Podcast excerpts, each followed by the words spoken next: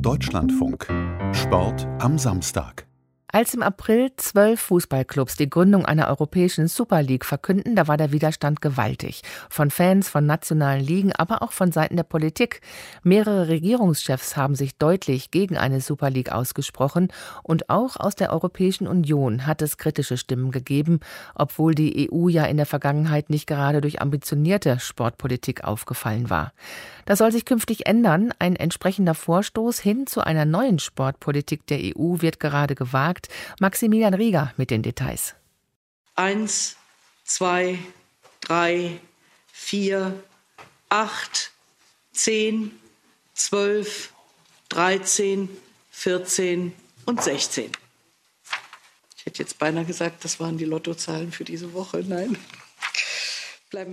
Nein, Sabine Verheyen hat am Dienstag im Europäischen Parlament keine Lottozahlen verkündet. Um viel Geld ist es aber zumindest indirekt schon gegangen.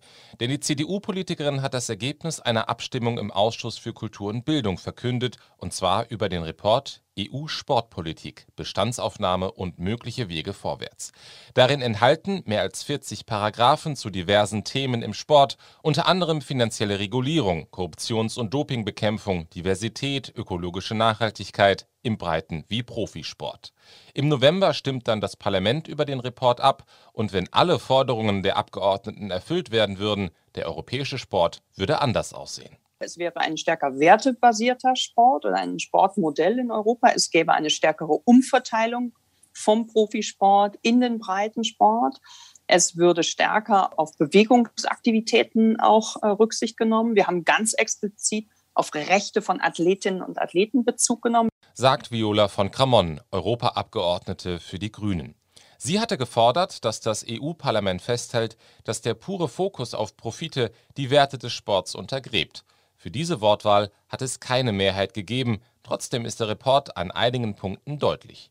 Länder, die wiederholt gegen Menschenrechte verstoßen, sollen keine Sportgroßereignisse mehr austragen dürfen. Auch Sportorganisationen sollen bei der Wahl von Sponsoren Menschenrechte und demokratische Prinzipien beachten. Die deutsche 50 plus 1 Regel in der Bundesliga wird explizit als Best Practice Beispiel für andere Länder genannt als Abgrenzung zu Modellen, wo Clubs von ausländischen Investoren einfach übernommen werden können, ohne dass die Mitglieder das verhindern können. Außerdem sollen Sportorganisationen den etablierten Rhythmus von internationalen Turnieren respektieren, eine deutliche Absage an die Idee der FIFA, die Fußball-WM alle zwei Jahre auszurichten. Und ein Paragraph richtet sich auch gegen Wettbewerbe wie die Super League, die sich außerhalb des jetzigen Rahmens gründen wollen. Mit diesem Report senden wir ein klares Signal gegen abtrünnige Wettbewerbe, die das System untergraben und die Stabilität des Sportökosystems gefährden. Wir finden, jeder hat das Recht teilzunehmen, nicht nur Eliteclubs. Und das sollten wir alle verteidigen. Not only some elite clubs, and this is something we should all defend meint Tomasz Frankowski. Der EVP-Politiker ist der Hauptautor des Berichts und ehemaliger polnischer Fußballnationalspieler. Und daher ist es wenig überraschend, dass der Bericht die aktuellen Debatten aus dem Fußball direkt adressiert. Aber nicht nur die Super League hätte die Abgeordneten alarmiert, sagt Viola von Cramon. Auch die Diskussionen um Sportereignisse in autoritären Staaten wie China und Belarus hätten das Bewusstsein gestärkt, dass die EU sich stärker in der Sportpolitik einbringen müsse. Man merkt schon, dass es eine größere Gruppe an Kolleginnen und Kollegen im Europäischen Parlament gibt, die da sehr, sehr sensibel sind und das Thema gerne hochziehen würden. Ob der Bericht im Ganzen mit all seiner Vielfalt, mit all seinen Punkten wirklich in die komplette Umsetzung kommt, das glaube ich nicht. Aber ich denke schon, dass einige Punkte vielen Kolleginnen und Kollegen am Herzen liegen. Damit spricht die Grünen-Politikerin aber auch das größte Problem des Reports an. Er ist zunächst einmal nur eine symbolische Wunschliste des Parlaments. Uh, das sind politische Empfehlungen, ein Report, ohne legislative Bindung. Wir brauchen mehr Kooperation und einen gemeinsamen Entscheidungsprozess mit allen Beteiligten. Sagt auch Frankowski. Das könnte dazu führen, dass Sportorganisationen nur das aus dem Bericht mitnehmen, was für sie nützlich ist. Die UEFA begrüßt auf Deutschlandfunk-Anfrage zum Beispiel die klare Positionierung des Ausschusses gegen die Super League. Bei der Frage nach 50 plus 1 will die UEFA hingegen den einzelnen Mitgliedsländern die Regelung überlassen.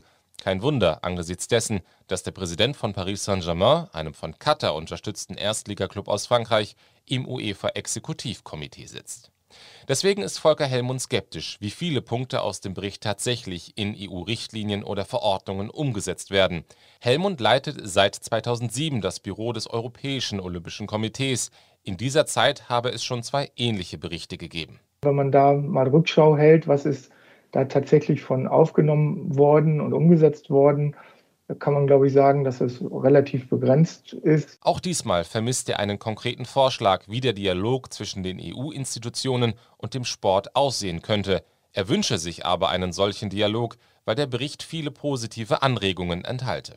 Und in den teils weitreichenden Formulierungen sieht Helmut auch keinen Eingriff in die Autonomie des Sports. Ich würde eher die Gegenfrage stellen und, und, und, fragen, die Autonomie des Sports, existiert sie denn in der Form, wie sie vielleicht mal irgendwann existiert er überhaupt noch. Wir sind äh, finanziell sehr eng mit staatlichen Stellen verbunden. Das heißt, es gibt da äh, ein gewisse, gewisses Abhängigkeitsverhältnis sowieso schon. Und wir bewegen uns als Sport natürlich in einem rechtlichen Rahmen, der sowohl von der EU, aber natürlich auch von nationalen Gesetzen bestimmt wird.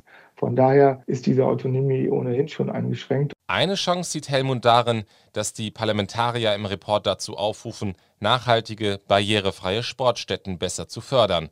Eine Stärkung der EU-Sportpolitik könnte also auch für deutsche Sportvereine ganz konkrete Folgen haben. Denn selbst wenn die großen Konflikte nicht gelöst werden sollten, könnte es immerhin eine neue Sporthalle geben.